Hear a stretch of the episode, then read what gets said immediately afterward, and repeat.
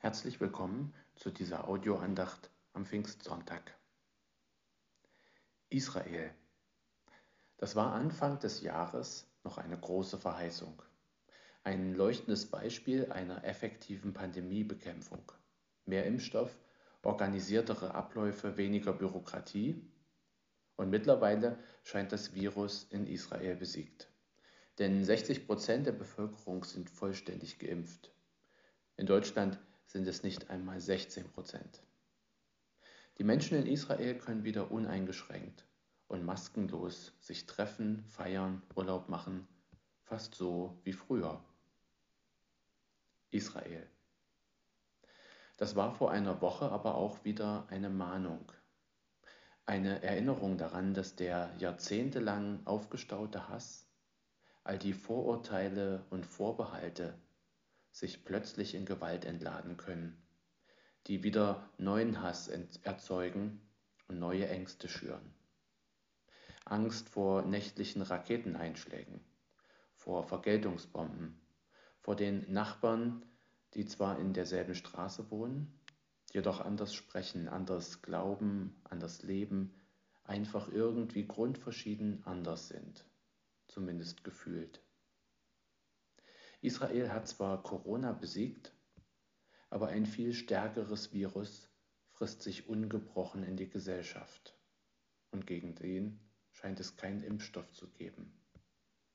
Denn seit Jahrzehnten arbeiten Diplomaten und Politiker daran, wenigstens den Hass einzudämmen. Sie wollen vermitteln zwischen den verschiedenen Gruppen innerhalb und außerhalb Israels.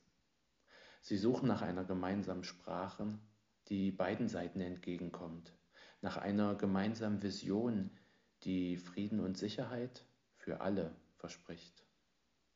Aber bis heute scheint diese gemeinsame Sprache oder eine verbindende Vision nicht gefunden. Der Predigtext des heutigen Pfingstsonntag erzählt von einer Suche nach einer gemeinsamen Sprache, nach einer gigantischen Vision, die alle Menschen miteinander verbinden und vereinen soll. Ich lese aus Genesis 11. Es hatte aber alle Welt einerlei Zunge und Sprache. Als sie nun von Osten aufbrachen, fanden sie eine Ebene im Lande China und wohnten daselbst. Und sie sprachen untereinander, Wohlauf, lasst uns Ziegel streichen und brennen und nahmen Ziegel als Stein und Erdharz als Mörtel und sprachen, Wohlauf, lasst uns eine Stadt und einen Turm bauen, dessen Spitze bis an den Himmel reiche, dass wir uns einen Namen machen, denn wir werden sonst zerstreut über die ganze Erde. Da fuhr der Herr hernieder, dass er sähe die Stadt und den Turm, die die Menschenkinder bauten. Und der Herr sprach, siehe, es ist einerlei Volk und einerlei Sprache unter ihnen allen, und dies ist der Anfang ihres Tuns. Nun wird nichts mehr verwehrt werden können von allem, was sie sich vorgenommen, vorgenommen haben zu tun. Wohlauf, lasst uns herniederfahren und dort ihre Sprache verwirren, dass keiner des anderen Sprache verstehe. So zerstreute sie der Herr von dort über die ganze Erde, dass sie aufhören mussten, die Stadt zu bauen. Daher heißt ihr Name Babel, weil der Herr da selbst verwirrt hat alle Weltsprache und sie von dort zerstört, zerstreut hat über die ganze Erde. Eine Stadt mit einem Turm, der bis an den Himmel reicht. In Kindertagen war diese Geschichte für mich eine der faszinierendsten in der ganzen Kinderbibel. Ich habe immer noch Bilder und Zeichnungen von meine, vor meinem inneren Auge, die das emsige Treiben und die ausgefeilte Logistik veranschaulichten, die nötig ist, um solch ein Bauprojekt zu realisieren. Und weil ich selbst ein emsiger Sandburgbauer war, Sandburgbauer war, habe ich mich als Kind auch heimlich über Gott geärgert. Warum macht er die ganze Arbeit kaputt, bevor sie fertig ist? Warum hat er so eine große Angst vor diesem Turm, dass er extra deswegen vom Himmel hinabfährt und in Babel ein Kommunikationschaos anrichtet? Für mich war Gott einer dieser gemeinen Jungs, die über den Spielplatz ziehen und schadenfroh die Sandbauten anderer Kinder kaputt trampeln, nur weil sie diese nicht selbst gebaut hatten. Gott sollte sich doch da freuen darüber, wenn die Menschen sich zusammentun, wenn sie gemeinsam eine Stadt mit einem Turm bauen wollen, eine gemeinsame Sprache sprechen wollen, wenn sie sich vereinen, statt sich zu entzweien, wenn sie Zusammenhalt suchen, statt Vereinzelung. Was also ist Gottes Problem? Die Antwort, die ich mir als Kind behalten habe, war die, dass die Menschen irgendetwas falsch gemacht haben müssen. Sie wollten so sein wie Gott und deswegen werden sie von Gott bestraft. Sie wollten sich mit ihrem himmelhohen Turm ein Denkmal setzen und damit einen Namen machen. Das aber war Majestätsbeleidigung. Stattdessen gibt Gott ihrer Stadt einen Namen, der programmatisch ihr Schicksal vorgibt. Babel, die zerstreute Stadt. Doch schaut man etwas genauer hin, mit etwas Abstand, dann steht im Text eigentlich nichts von einer Bosheit oder Sünde der Menschen. Auch nichts von einer göttlichen Strafe. So eine Strafe, wie man es einige Kapitel vorher hätte lesen können, als Gott die böse Menschheit mit der Sintflut bestraft und allein Noah und dessen Familie rettet. Oder einige Kapitel später, als die sprichwörtliche Sünde Sodoms und Gomorras den Ausschlag dafür gibt, die Städte mit Feuer vom Himmel zu vernichten und allein Lot und seine Familie zu retten. Nein, die Bewohner Babels sind keine unverbesserlichen Sünder. Sie wollen einfach nur eine Stadt bauen und einen hohen Turm. Ja, sie wollen ihre nationale Einheit sichern und das ist ja auch irgendwie ihr gutes Recht. Die verschiedenen Sprachen und die anschließende Zerstreuung der Bewohner ist keine göttliche Strafe, wie es das Wasser oder das Feuer vom Himmel waren. Stattdessen erzählt die Geschichte, dass die Einheit der Menschen nicht durch ein Bauwerk oder eine kühne Vision allein garantiert werden kann.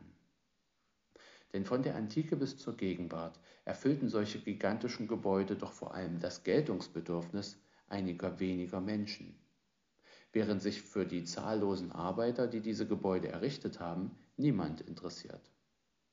Nehmen wir die Namen der Hunderttausenden Arbeiter, die an den gigantischen Pyramiden mitgearbeitet haben, oder die Ingenieure, die sich diese Konstruktion ausgedacht haben. All diese kennt heute niemand mehr. Was allein in Erinnerung bleibt, sind die Namen der Pharaonen, die diesen Auftrag gegeben haben. Und das ist nur ein Beispiel. Die Könige, die Kaiser und Diktatoren, die haben sich selbst einen Namen gemacht mit ihren Palästen und Schlössern oder Städten und Parks. Sie stehen auf den Gedenktafeln und haben sich in unserem kulturellen Gedächtnis verewigt. Aber die Abermillionen einfachen Arbeiter, die diese Gebäude aufgebaut oder die Bauern, die diese gigantischen Projekte mit ihren Steuern finanziert haben, die Soldaten, die dafür Kriege geführt und geplündert haben, deren Namen sind vergessen. Fraglos können Menschen Großartiges leisten, wenn sie ihre Einzelinteressen zurückstellen und sich einer großen Vision oder einer charismatischen Führerpersönlichkeit unterordnen. Die monumentalsten Gebäude entstehen ja gegenwärtig gerade da und in solchen Ländern, in denen die Macht in den Händen weniger Menschen liegt solche, die hart durchregieren und nicht viele kritische Fragen zulassen. Man denke an China, an Russland, die, die Türkei oder Katar, denn dort bekommt man allem Anschein nach Großprojekte effektiver und imposanter hin als in Deutschland, wo man über den langen und pannenreichen Bau des BER-Flughafen nur spotten kann. Andere Länder bauen schneller, sie bauen höher, weiter. Aber bevor man neidisch dorthin schaut, muss man auch den Preis mit einbeziehen, den die Arbeitenden, den die Gesellschaft oder den die Natur dafür zahlt, dieses Betongold aufzubauen. Großes zu leisten, eine Stadt oder einen Turm zu bauen, der bis in den Himmel ragt, das ist an sich nicht verkehrt. Verkehrt ist es aber, wenn ein Volk ungefragt daran mitbauen muss, damit wenige oder gar ein einziger Herrscher allein darin wohnen und sich allein damit schmücken kann, während das Volk ehrfürchtig am Zaun stehen bleiben muss. Wenn Gott in der Erzählung zu dieser Großbaustelle hinabsteigt, dann nicht um dort Chaos zu stiften, wie ein zerstörungswütiger Sandkastenraudi, sondern um den Versklavten und Überstimmten eine eigene Stimme zu verleihen. Denn auf einmal darf jeder mitreden. Und diese Vielstimmigkeit führt dazu, dass Menschen diese Großbaustelle auch verlassen, dass sie sich über die Erde zerstreuen, dass sie ihre eigenen Städte bauen mit ihren eigenen Türmen. Die sind vielleicht drei Nummern kleiner, aber dafür tragen sie den Namen und die Gestalt, die sie selbst bestimmen können. Die verschiedenen Sprachen und Dialekte dieser Welt, die vielen Kulturen, Temperamente, Identitäten, die sich auf der Welt verbreitet und entwickeln, keine Gottes sind ein Raum, den Gott sprach bringt. Weil Einheit bei ihm nicht Vereinheitlichung bedeutet. Und dieser Reichtum wird auch zu Pfingsten nicht aufgehoben, sondern im Gegenteil noch bestärkt. Gott gibt uns zu Pfingsten zwar nur einen Heiligen Geist, aber dieser Geist zeigt sich in ganz unterschiedlicher Gestalt. So erzählt Lukas, dass die Jünger Jesu zunächst in einem Raum zusammensaßen. Aber als sie dann vom Heiligen Geist erfüllt wurden, nach draußen gingen und von dem erzählten, was sie erfahren hatten, dass Menschen das Terror verlassen, aufstehen, rausgehen, anfangen zu erzählen, das allein ist eigentlich schon ein Wunder. Dass wir dieses Wunder aber heute noch als Feiertag feiern, das liegt auch an dem Umstand, dass sich in Jerusalem gerade Pilger aus der ganzen antiken Welt befanden, die eigentlich aus ganz anderen Gründen nach Jerusalem gekommen waren, aber sich von der Begeisterung der Jünger anstecken ließen. An diesem Tag baute Gott eine Gemeinde, aber vom Himmel her. Das heißt, genau genommen war es eigentlich weniger ein planvolles Bauen, als vielmehr ein beherztes Ausschütten. Da ist ja wenig von einem Bauplan erkennbar. Da werden nicht erst Baustoffe besorgt und Werkzeuge sortiert, sondern der Heilige Geist wird ausgeschüttet. Und Gott schaut einfach mal, was passiert. Lebendig, spontan, ungeplant. So wirkt es zumindest. Nicht alle Jerusalemer haben damals verstanden, was da passierte. Manche hielten die Jünger für betrunken, manche spotteten. Aber am Ende fanden um die 3000 Menschen zum Glauben, wie Lukas schreibt. Das ist eine ganze Menge. Aber statt für diese Menschen jetzt ein Gebäude zu errichten, genügt es den Christen offenbar, sich in, an öffentlichen Plätzen oder in ihren Privathäusern zu treffen. Gebäude, das war Nebensache. Wichtig, das war, wichtig war die Gemeinschaft, die sie dort miteinander erlebten. Das gemeinsame Beten, das gemeinsame Hören, das Reden über Gottes Wort, das gemeinsame Teilen von Brot und Wein. Der Heilige Geist so erzählt es Lukas, sucht sich nicht einen Tempel aus, ein weithin sichtbares und prunkvoll geschmücktes, himmelhohes Gebäude. Nicht das wird seine Wohnung, sondern die Wohnung werden die Herzen der Menschen. Paulus schreibt an einer anderen Stelle, dass jene Herzen bzw. der menschliche Leib Tempel des Heiligen Geistes sind. Der Heilige Geist wohnt in ihnen und er wohnt in mir. Und in dieser Kirche, in der Sie gerade sitzen, ist er nur, weil wir gerade hier sind. Und dass er sich nicht und dass er sich nicht allein ein Gebäude aussucht, sondern in vielen verschiedenen Herzen wohnt, das hat mindestens drei große Vorteile. Erstens, der Heilige Geist ist mobil. Man kann ihn immer mitnehmen so wie viele dieser 3000 Christen, die ja als Pilger umgehend wieder das Land verließen. Sie nahmen diese Erfahrung mit in ihre Heimat. Das Christentum wurde gleich vom ersten Tag an zerstreut, bis an die Enden der Welt. Nicht um es klein zu halten, sondern um es groß zu machen.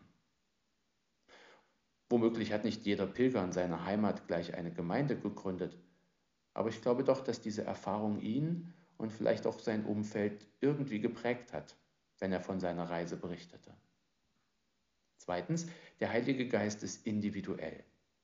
Wenn er Menschen ergreift, dann presst er sie nicht in einen Einheitsrahmen, sondern er lässt sich auf deren Persönlichkeit ein, auf deren Gaben, deren Netzwerke oder Kulturen. Kirche ist bunt und verschieden, weil die Menschen bunt und verschieden sind, die zur Kirche gehören. Und doch sind sie in ihrer Verschiedenheit durch den Heiligen Geist miteinander verbunden. Und drittens, wenn der Heilige Geist im Herzen wohnt, dann ist er auch näher dran an unseren Gefühlen, den guten wie auch den schlechten. Im Herzen schafft der Heilige Geist es sogar, Wunden und Verletzungen zu heilen, Hass durch Liebe zu ersetzen, Freundlichkeit und Güte auszusäen, Geduld und Freude anzupflanzen. Und der Heilige Geist kann etwas, was die größten Türme und besten Waffen nicht vermögen. Das habe ich in Israel gelernt, als ich vor einigen Jahren mit Freunden dort unterwegs war. Israel, das Land, das den Coronavirus in den Griff bekommen hat und seinen Bürgern die Freiheit bereits zurückgeben konnte. Das Land, das aber einen viel aggressiveren Virus nicht los wird. Einen, der Angst schürt und hasserfüllte Vorurteile produziert die sich dann irgendwann wieder in Gewalt entladen. Auch wenn die Waffen für einen Moment schweigen, von einem Frieden, von Einheit, von einer gemeinsamen Sprache ist die Region noch weit entfernt. Auf unserer Reise haben wir viele bedrückende Erfahrungen gemacht, von Ungerechtigkeit erfahren oder Neid. Wir haben gemerkt, wie verfahren und kompliziert die politische und religiöse Lage ist wie tief die Ängste und Vorteile in den Menschen verankert sind. Da könnte man auch gut resignieren. Gäbe es da nicht auch manche Geschichten, die Hoffnung machen, dass tatsächlich einmal irgendwie Frieden möglich sein könnte? Nicht, weil die eine Seite über die andere triumphiert, sondern weil sich beide Seiten begegnen und untereinander versöhnen. Das passiert manchmal in Einzelfällen aber diese waren für uns tief bewegend. Versöhnung, das habe ich dort gelernt, kann eine Superkraft des Heiligen Geistes sein. Ich zumindest kenne keine andere Kraft, die vermag, eine gesellschaftliche Spaltung und das um sich greifende Virus der Verfeindung aufzuhalten. Eine Superkraft, auf die ich von mir aus nicht käme und die ich mir nicht bauen kann. Eine Kraft, die nur aus dem Himmel ausgegossen werden kann. Und um diese Superkraft und deinen lebendigen Geist bitte ich dich, Gott, besonders an diesem Pfingsttag. Das bitte ich dich für Israel, das bitte ich dich für unser Land und das bitte ich dich für unser Leben. Amen. Der Wochenspruch steht in Sacharja 4. Es soll nicht durch Heer oder Kraft, sondern durch meinen Geist geschehen spricht der Herr Zebaoth. Damit wünsche ich Ihnen eine gesegnete Woche.